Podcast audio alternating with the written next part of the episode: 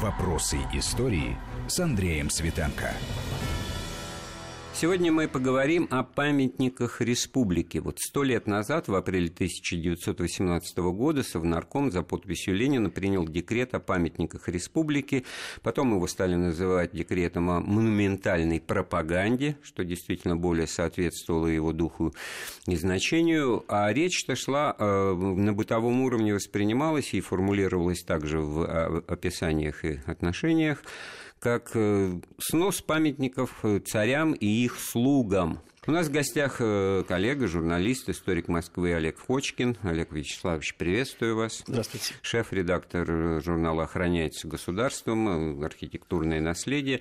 Вот насколько это все было оправдано обстоятельствами, это интересная вещь сама по себе, я с вашего разрешения, погружая в контекст эпохи, сообщу, процитировав сам декрет, памятники, воздвигнутые в честь царей и их слуг, не представляющие интереса ни с исторической, ни с художественной точки зрения, населения подлежат снятию с площадей и улиц и частью перенесению на склады, а частью для использования утилитарного характера.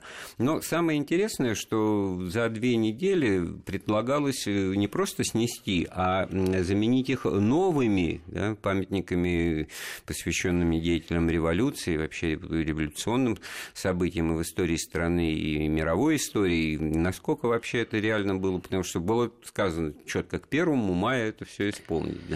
Ну, давайте э, будем говорить о, о том, что не совсем так все это дело происходило. Э, у Ленина была давняя идея э, поставить новые памятники. Это была одна из важнейших э, задач, которую он перед собой видел, идеологических задач. Это формирование нового общества и нового человека. И как потом рассказывал Луначарский, как писал об этом Луначарский, Ленин позаимствовал эту идею у Томаза Кампанеллы. Э, в его городе Солнце, где э, Кампанелло говорил о том, что молодежь учится на фресках, изображающих э, благие дела, патриотичность и так далее. Ленину эта идея очень нравилась, но он прекрасно понимал, что в нашем климате фрески не пойдут. А, поэтому нужно делать что-то другое. Так дело-то не в том, чтобы это были фрески или что-то такое. Тут вот в каком обрамлении этот декрет конечно, выходит, понимаете? Конечно. Накануне декрет об отмене права наследования имущества для граждан, о введении нового налога на уборку территории в городах. И это как раз все вот, в одном ключе. Это да. же новое общество и новый человек. То есть мы э, отрицаем все старое и создаем новое. Но для того, чтобы новое э, создавалось, это должен быть какой-то конгломерат, э, на котором будут учиться. Поэтому разговор шел не только о снесении старых памятников.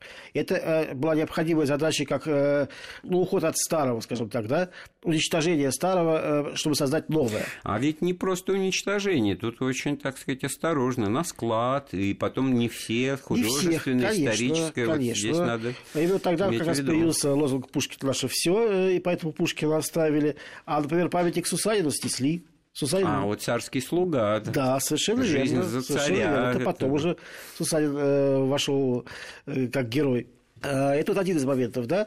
Но э, он говорил о том, что нужно создавать монументы и как можно больше лозунгов. Вот лозунги это э, для него была очень важная тема. Э, и в 12-дневный срок, э, не 12-дневный, 18-дневный срок до 1 мая э, нужно было поставить памятники – подготовить э, Красную площадь к Дню э, интернационала, как он тогда назывался, и, соответственно, э, начать уничтожать старые памятники, которые не соответствовали новой идеологии. На самом деле, конечно, памятники начали сносить гораздо раньше. Их начали сносить, сносить практически сразу после революции. И То не только... октябрьская или февральская? Э, октябрьская, все-таки октябрьская. Февральская не тронула ничего. Ну как, ну э, я думаю, что ползновения были и тогда, но это все-таки было достаточно мягко, скажем так, да. Февральская революция себя показала э, не такой кровавой и жестокой, как то, что произошло в октябре. И, соответственно, и к искусству отношение было другое, не до искусства было, скажем так. А здесь идеология и искусство были совмещены, и поэтому, естественно, это была одна из основных задач. Кстати, что интересно, позднее и Вера Бухина, и Коненков, э, то есть те скульпторы, которые выполняли как раз заказ э, Ленина и э, Совнаркома, говорили о том, что именно вот этот декрет дал толчок для развития советской скульптуры, советской монументальной скульптуры. Дал направление этой скульптуре, которая, собственно говоря, перешла и в наше время. То есть все советские годы, да и, в общем-то, и российские, вот эта вот монументальная скульптура, которая была зарождена фактически в апреле 2018 года, она и стала развиваться дальше.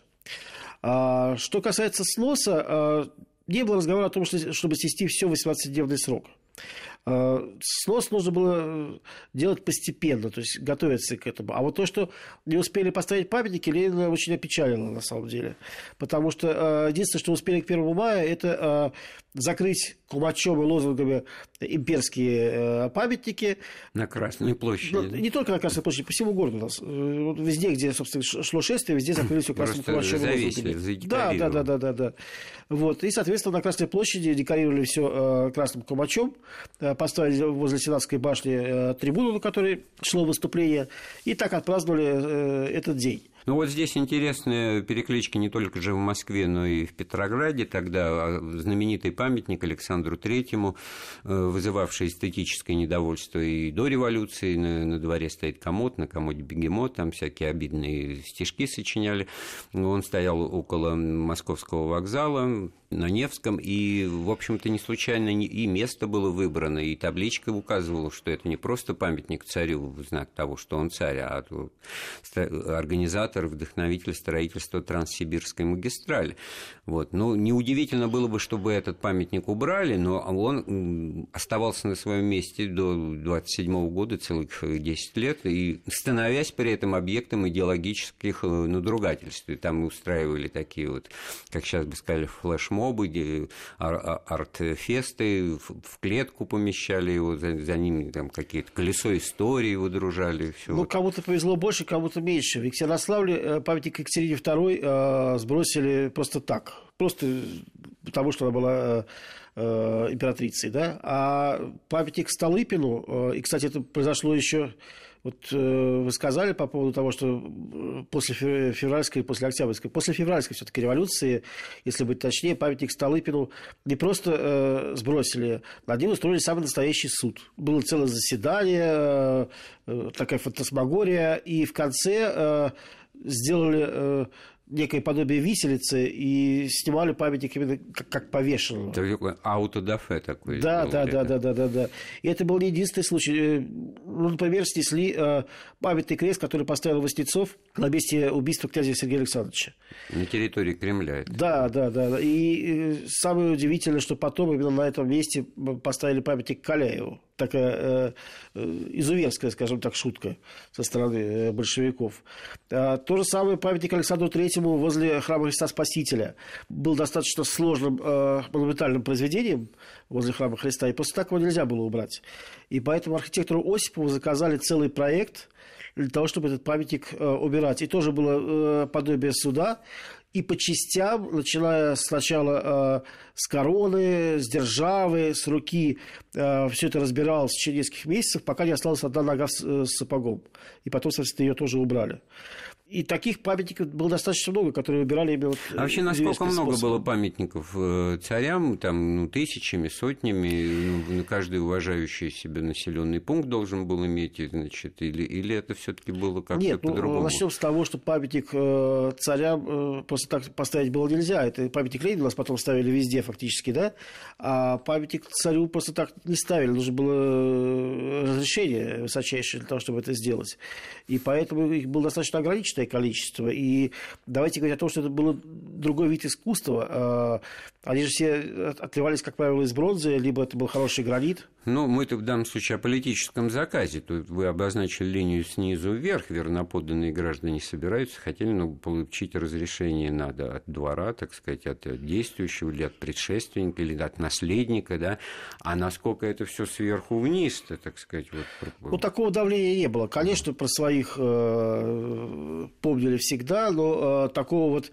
Мультипликации такой, ну, Даже на каждом километре... Не мультипликация, мультипликация – это скорее то, что мы сейчас имеем в Москве, когда, когда у нас памятники чуть ли не каждый день открываются. Вот это действительно мультипликация, и я в данном случае, наверное, склонен поддерживать тех, кто говорит, что нужно установить э, мораторий на несколько лет, хотя бы лет на 5-8 на памятники в Москве, потому что их стало слишком много.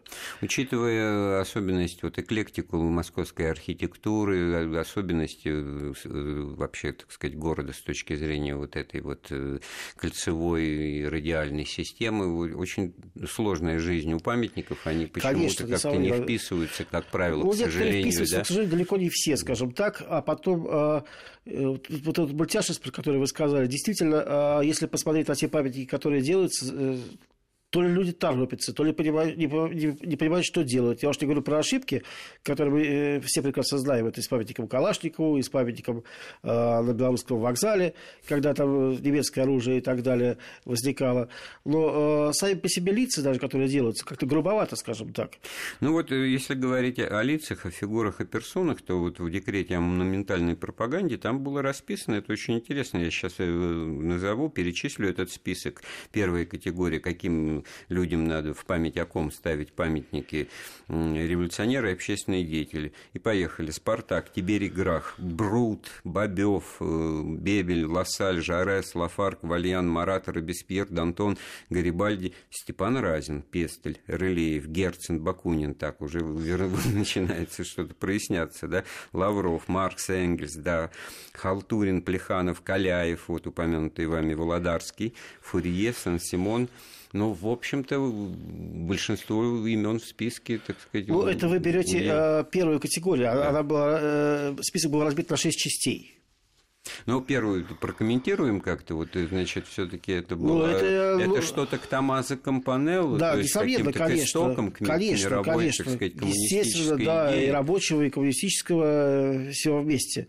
Либо это герои, которых считали мучениками на тот момент. Ну, не случайно упомянуты декабристы. В глазах знающей публики, да, в глазах совнаркома, так условно говоря. Но я больше чем уверен, что вот публики, так сказать, а это тоже очень интересный момент. Не, Перед установкой каждого памятника а, проводилась большая агитационная работа. Шли публикации в газетах постоянно, да, где а, объяснялось, почему то или иное сносится и почему то или иное ставится. И фактически каждый, э, установка каждого памятника это вот был, целый ну, спектакль. Главная функция и миссия памятника это напоминать. Это же память. Это вот идет мама с ребенком, значит, и конечно, а кому это память? Надо же что-то ответить, не просто как кому-то. Ну да? вот, кстати, мы с вами говорили о том, а что что это и Мы с вами это? говорили о том, что э, есть дурновкусие и так далее. Вот один из аспектов, который Ленин подчеркивал, что государство не должно быть инициатором дурного вкуса в установке памятников. То есть, да, нужно ставить быстро, но чтобы это было... Ну, тут противоречие воли вашей, конечно, Владимир. Ильич, вы, сказали, искренне огорчился, что за 18 дней не своять вот этот вот перечень из первой категории не успели. Ну, ну как, да. что, как он не понимает, как это... Это же не... Ну, дальше было все гораздо интереснее, на самом деле, потому что дальше э, памятники установили вот с 18 по 21 год было установлено 25 памятников в Москве и 17 в Петербурге памятники искали по всему городу. То есть было понятно, что э, не хватает материалов, все-таки время было какое и голодное, и холодное, и, и денег не было. Поэтому э, было решено, что будут делать временные памятники, это все прекрасно понимали, делали из дешевого материала, бетон, дерево. Недолговечность. Да, да, да. С тем, чтобы потом лучше из них перевести э, в долговечные материалы. Ну, как сказал наш гость, дальше будет интересно. Сейчас сделаем паузу, с мыслям вернемся в студию через несколько минут. Вопросы истории. Вопросы истории с Андреем Светенко.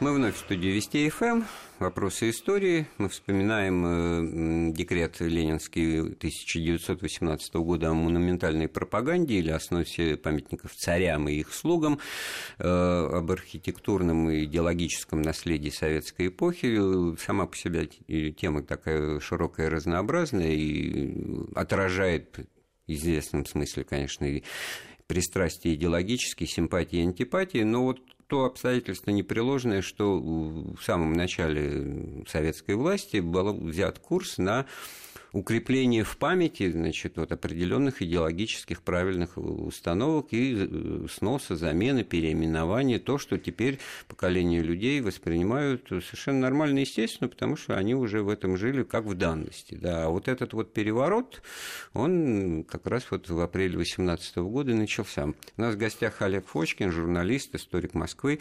И вот действительно получается, что если это делать э, быстро, эту замену, то обнаружится, что она не такая уж монументальная получается, потому что монументы недолговечны. Да? Наспех быстро сделать, и это тоже к тому, что где вот эти памятники, пришедшие на смену памятникам царям и их слугам, ну, тому же Скобелю, как надо понимать, да, генералу, э, и насколько они сохранились тоже, вот об этом надо поговорить.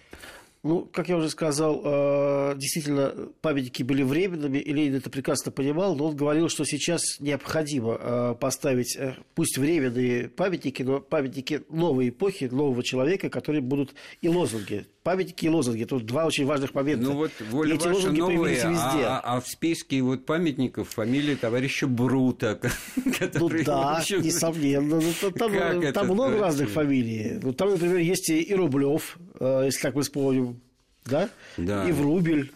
Э, то есть, ну... ну, то есть, вот сразу одним словом, не, не все было реализовано, потому что из других категорий, вот философы и ученые, почему-то всего трое, значит, Сковорода, Ломоносов, Менделеев. Ну, это был первый список, э, он потом расширялся неоднократно, потом пошли другие какие-то изменения. Ну, так, чтобы не прыгать во времени, все таки не, не будем далеко уходить от 18 года, от начала этого этапа, но, как бы сказать, вы часто Ленина вспоминаете, вот в, в ленинский период жизни, там, ну, э, до 24 года все-таки можно было что-то, так сказать, реализовать из того, что в апреле 18-го он подписал. Насколько это все? Вы сказали, 25 новых памятников в Москве и 17... Это с 18 по 21 год, я вот, хочу уточнить. Да, ну, потому поэтому... что э, за 18 год в Москве было поставлено 12 памятников. Это тоже важный момент, потому что, конечно, э, период, еще раз повторюсь, был сложный, делали из подручного материала, хотя, хотя искали и долговечные памятники. Вот опять-таки вот в реминесценции, как в истории, вспоминается, значит, памятник Советской Конституции, Стелла Свободы в Александровском саду. Совершенно верно, да. Вот, и Который опять, я, опять э, стал, больше стала я не Стеллой Свободы. Ничего, как считая себя вот, почему-то грамотным человеком, там, москвичом в третьем, пятом, десятом поколении, ну, не Первым был памятник Радищеву, который установили в Петербурге. Э, скульптор Шервуд. Один... Э, вообще надо сказать, что э, список скульпторов, которым заказывали памятники, тоже утверждался Совнаркомом, лично Лениным Луначарским. Это было 50 фамилий. Как, как я уже, опять же, говорил, там была Вера Бухина, вот и Шервуд, и многие действительно известные скульпторы, которые ну, составили славу отечественной скульптуры и монументальной, и просто российского и советского искусства. И первый был установлен памятник Радищеву. Установлен он был еще в июле 2018 года. Торжественно открылся. И через несколько месяцев э, его аналогичный собрат был установлен в Москве. Радищев у нас э, путешествие из Петербурга, из Петербурга в Москву. Вот он Радищев у нас первый туда, диссидент. Радищев у нас там, как сейчас, в первую очередь бы сказали, какой-то масон, да, какой-то, значит, ну, там много, да, вопросов, похуже Пугачевского. Деле, да. То есть это тоже из истории, так сказать, свобода мысли и борьбы с царизмом, ну, там, конца XVIII века. Вот это вот интересно, потому что неудивительно Маркс и Энгельс, да. Понятно, почему самого Ленина нет, он э, при жизни да, все-таки это было положение обязывает. Хотя да. при жизни памятники появлялись, правда, не в Москве. Хотя, значит, вот это вот к той инициативе снизу, о которой да, да, мы да, уже да, совершенно поговорили, верно, да. там раньше она, так сказать, должна была быть одобрена, а тут, значит, это ну, как революционный порыв. Воля как... народа, да. Да, потому что вот это уже, это, наверное, один из первых примеров того, когда какие-то вещи, явно одобряемые властью, оформляются как инициатива с места. Вот, мол, мы об этом-то и не думали, а вот трудящиеся трудящиеся заводу Гужона, они вот как бы не могут ходить мимо вот этих это, это так говорили, что Скобелева, да. Гужона, он же Серпоболот, э, да, что как бы это была инициатива снизу. На самом деле, конечно, этого не было, потому что весь процесс э, уничтожения памятника Скобелеву э, Ленин отслеживал и просил его докладывать, что происходит. Я не думаю, что э, работники фабрики Угужона попросили Ленина лично контролировать этот процесс. Ну, во всяком случае, вот указание на это в официальных объяснениях Да, да, да, это, конечно, да? присутствует, само собой. Вот это вот элемент ну, кстати, очень интересный момент, если брать Луначарского, который, по идее, должен был контролировать весь процесс, в посетительной записке вот к тому самому декрету, про который мы говорили, Луначарский писал, что памятники должны быть поставлены на бульварах, скверах, э, во всех районах Москвы э, с выписками или изречениями на постаментах и чтобы они, были уличными кафедрами, э, кафедрами, с которых в массы людей текли бы свежие слова, будящие умы и сознание масс. Вот для чего все это делалось. Да, то есть памятник как вот уличный фонарь. Улица это скорее ответить. уличная трибуна агитационная. То есть они должны быть, э, грубо говоря, на каждом шагу. Фактически, на каждом да, километре. Фактически, да? да, совершенно верно. Э, и это подход Поэтому изречений было много потом наркому просвещения. И это я к тому клоню, что, значит, там же ведь какой-то конфликт был между Луначарским и Малиновским. Вот это вот. Совершенно верно. Конфликт был, потому что изначально Ленин все это поручил э, Луначарскому. Но, э, а он был э, наркомом просвещения. Он да? был наркомом просвещения. Но э, параллельно был и нарком имущества Малиновский. И они друг друга на дух не переносили. И возник конфликт. К этому времени, э, когда нужно было устанавливать памятники, Малиновский стал во главе Моссовета. Никак они не могли договориться ни о формах, ни о деньгах, ни о том, где ставить, ни о чем. У Малиновского была своя Это позиция. Спор хозяйствующих субъектов. Фактически возник, да, да. Фактически да. И все это затягивалось, естественно, что, в свою очередь, вызвало э, резкую критику Ленина, который э, был крайне удивлен и возмущен бездеятельностью обоих и поставил им на вид, что нужно срочно ставить памятники. Был такой интересный очень момент. Он писал он постоянно письма на этот счет, э, пытался договориться. Луначарский жаловался, что он не может договориться с Малиновским и просил решить кто же будет этим заниматься. И в итоге, э, хотя, конечно, Луначарский там вот весь процесс контролировал и по поводу скульптуры и э, самих скульпторов, но э, поручили все это главе отдела ИЗО Моссовета Николаю Виноградову. Достаточно тоже известный был архитектор, который работал вместе с Полиновским. Полиновский со временем до революции тоже был архитектором. И как раз Виноградов весь процесс контролировал. Более того, декрет ему лично вручил Ленин, Виноградов Ленину постоянно докладывал о, о процессе, а Луначарский потом жаловался, что он докладывает тенденциозно и опять полностью все Ну, а суть докладов, вот, э, ну как, вот за этот месяц установлено столько-то, да, вот Ну, да, координация 100... а... о том, где а... что должно быть. А где? А вы же сказали, что их всего 25, это как? Вот так получилось. Э, я еще раз повторюсь, не хватало материалов, э, поэтому искали по всем мастерским тех скульпторов, которые были из того, что уже было создано до революции. И так, например, появился памятник Достоевскому на Цветном бульваре. Почему? Потому что э, скульптор, который эту скульптуру из камня, кстати, сделал еще до революции, э, мастерская у него была там же на Цветном бульваре, тащить было недалеко. И он вместе с двумя рабочими э, на брионах Э, фактически Волоков этот памятник притащил. И он долгое время там стоял. А вот таких вещей, что вдруг бы обнаружилось, что какому-то царский слуга, памятник которому стоит внешне, похож на, условно на Бакунина или на Герцена, можно переделать Ну, знаете, я таких историй его... не знаю, к сожалению. Есть э, другая история, она связана уже с более поздним временем э, и тоже о многом говорит. Когда шла борьба с хиппи, в одном из городов Горькому немножечко подрезали волосы. Слишком длинные были.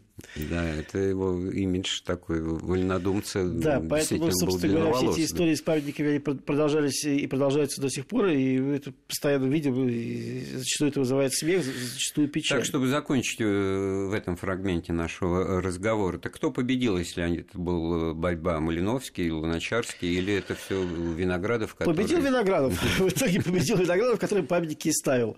А чуть позже, вот, э, летом в июле 2018 года было принято решение об установке 50 памятников в Москве, уже не 66 э, а, в целом, а 50 поменьше. памятников, да. И, собственно, Виноградов за этот процесс взялся как организатор, как куратор всего этого Ну, там процесса. были не только памятники, как именно монументы, что-то действительно бросающееся да, в ну, глаза, но вот горельефы, барельефы, то, что архитектурный облик Москвы, конечно, меняло и печать эпохи оставляло, это тоже интересная тема. Продолжим наш э, разговор через несколько минут. Вопросы истории. Вопросы истории с Андреем Светенко. Мы вновь в студии Вести ФМ. У нас в гостях историк Москвы, жур, журналист, шеф-редактор журнала «Охраняется государством. Архитектурное наследие» Олег Фочкин. Мы говорим о столетнем юбилее вот, декрета о монументальной пропаганде к 1 мая 2018 года по изначальному замыслу Владимира Ильича Ленина. Значит, Москва должна была преобразиться, избавиться от памятников царям и их слугам и обрести памятники революционерам, выдающимся деятелям значит, мировой истории, э, писателям, э, деятелям культуры.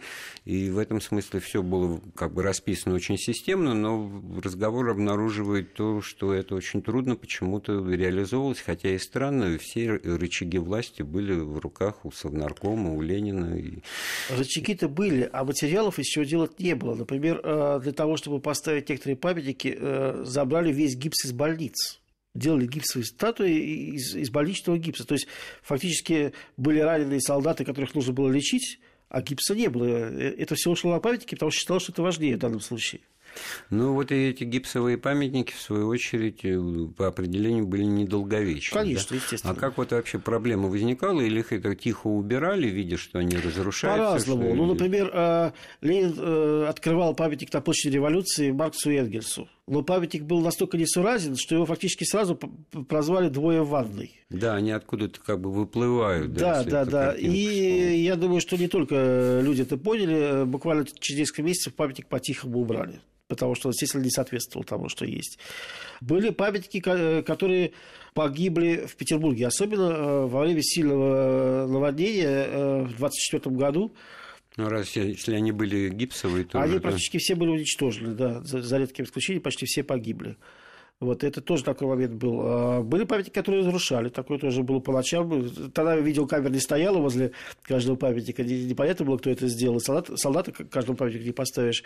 Ну, были случаи, когда люди их Это как акт контрреволюционный, да, уже как политическое да, конечно, противостояние, конечно, да? конечно. Вот. Но это продолжалось где-то до 24 года, потому что в 24 году уже появились первые постреволюционные э, бронзовые памятники. То есть все-таки материал появился уже нормальный. Нет, ну идея эта сама, она обретала мощь, силу, бронзовела, она становилась действительно гранитной, бетонной, там какой угодно. А в данном случае мы, не выходя за рамки вот э, ленинского времени пребывания у власти, как мы можем оценить вот результаты этого воздействия? Потому что, наверное, все таки э, бросалось в глаза, анализировали современники, что жизнь становится вот все хуже и сложнее, гражданская война, и, в общем-то, в данном случае может быть, не об этом бы надо было бы думать, или все-таки наоборот через вот да это? нет, поддержка была, наоборот, это как бы э, помогало сплачивать, помогало э, вырабатывать какую-то новую идеологию, э, давало второе дыхание. Все-таки время это было такое. Это мы сейчас со своей позиции оцениваем, насколько все было плохо, хорошо. А была определенная эйфория, нужно было выживать, и в то же время э, выживать с песнями, да, и случайно же важнейшим из всех искусств для нас является кино, правда?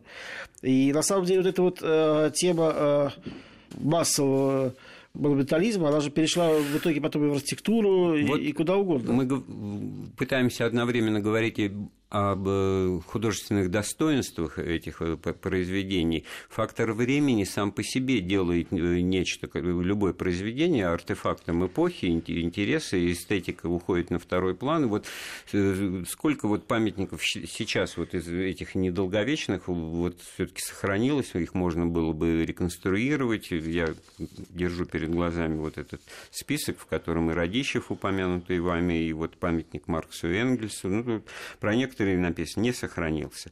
Вот монумент сказал, Советской Конституции не сохранился, да. Ну, кстати, Радищеву... памятник э, Советской Конституции, пожалуй, был одним из самых долговечных. Он постоял до 1941 года, и современники, причем не только э, в России, но и зарубежные, говорили, что это одна из лучших скульптур того периода монументального э, искусства. Вот. Но она строгая с эстетической точки зрения. Э, и она делалась в два этапа, но поскольку она была из кирпича, естественно, тоже она была долговечная. Это вот для тех, кто не в курсе, там, где Юрий Долгорукий сейчас стоит. Вот это, кстати говоря, тоже метаморфозы очень интересные, но в других ну, там временах, метаморфоз, другой эпохи. много. Сначала был Скобелев, потом Долгорукий, э, потом э, памятник Конституции, потом Долгорукий. Э, и, кстати, э, очень интересно, что Хрущев э, хотел убрать памятник Долгорукому и опять поставить памятник Советской Конституции, но не успел. Его самого сняли там буквально через несколько месяцев после того, как он ну, это предложил.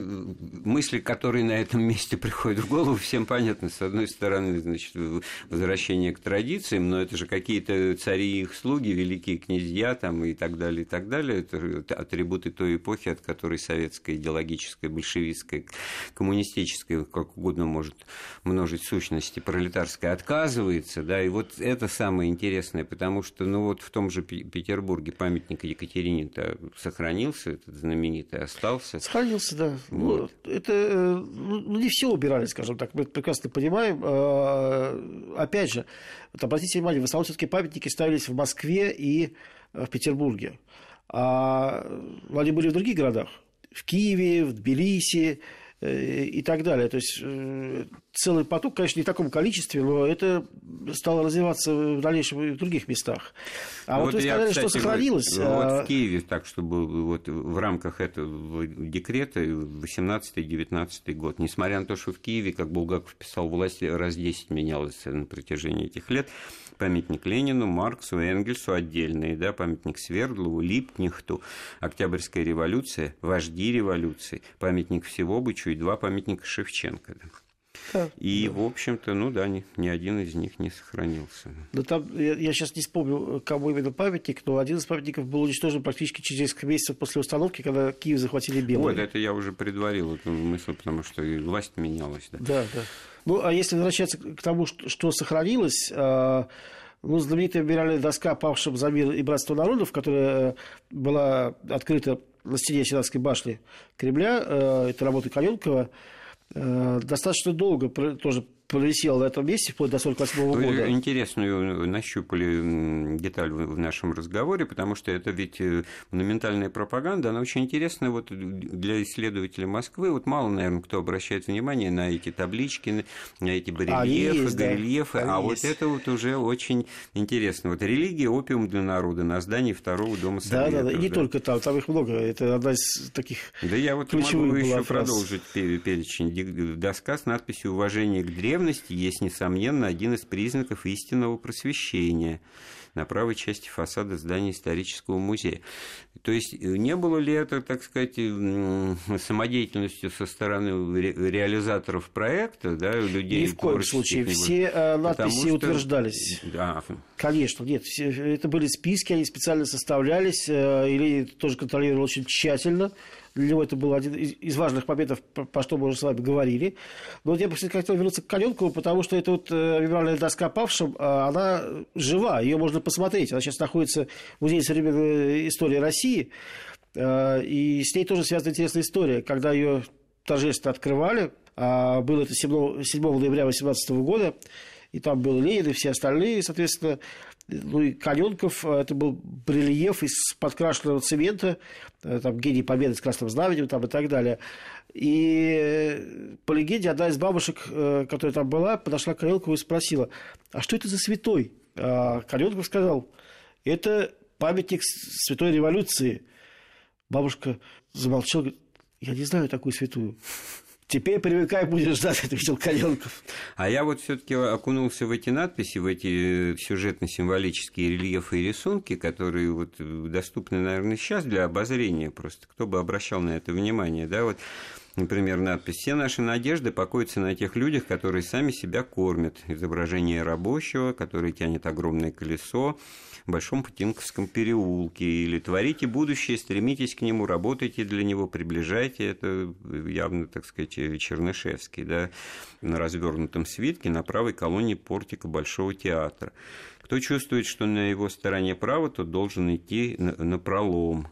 Это у нас на стене дом номер 4 на Бакунинской улице. Доска рельеф с изображением разрушенной стены и надписью «Дух разрушения» – это созидающий дух на китайгородской стене, кстати. Знаете, большинство этих э, надписей-то просто закрашено. Если там поскрести, то все это можно найти. Вот, это к вопросу уже вот охраняется государством, к архитектурному наследию. Ведь и к этому тоже, как да. бы к этому не относиться с точки зрения симпатии там, к красным, белым, это наша история, это артефакты, это должно Конечно. быть сохранено. Конечно. Ну, э, понимаете, э, тут тоже такой момент. Э, Это было время, когда нужны были такие лозунги и такая идеология с приходом к власти Сталина. Немножечко поменялась ситуация нужно было строить уже совсем другое. Да, вот это то, что вот мы сейчас нащупали, вот эти вот рельефы, надписи, они тоже и произведения искусств, но это вот такой наивно-романтическое... романтизма, да, совершенно да, верно, революционный романтизм. этап вот эпохи, ленинский период революции, в котором было вот много э, все таки от э, преемственности, от мировой истории, от революционных традиций. И вот все вот эти вот э, постулаты, значит, какие-то ключевые крылатые фразы, они действительно еще имели смысл, что не только кино главное для искусства. Конечно, Читайте, конечно, помните. Конечно. И... Но это касалось всего. Я уже, по улице как я бы образовываетесь. упоминал, да. что да, это касалось э, и архитектуры в том числе. Вся эта стилистика нащупывалась, которая, да, и конструктивизм тот же самый, рационализм. Это все э, выросло тоже из этого декрета фактически, да. Но со временем э, сошло на нет, потому что пришло другое время, нащупывались другие, скажем так, строения, Э, и конструктивизм ушел в большей степени э, строительство промышленных предприятий, которые было построено полторы тысячи. Вот, и, собственно говоря, на этом эпоха романтического революционного монументализма закончилась. Спасибо. У нас в гостях был историк-журналист Олег Фочкин. Эфир программы подготовил и провел Андрей Светенко. Слушайте Вести ФМ. Всех с сегодняшним праздником. Вопросы истории.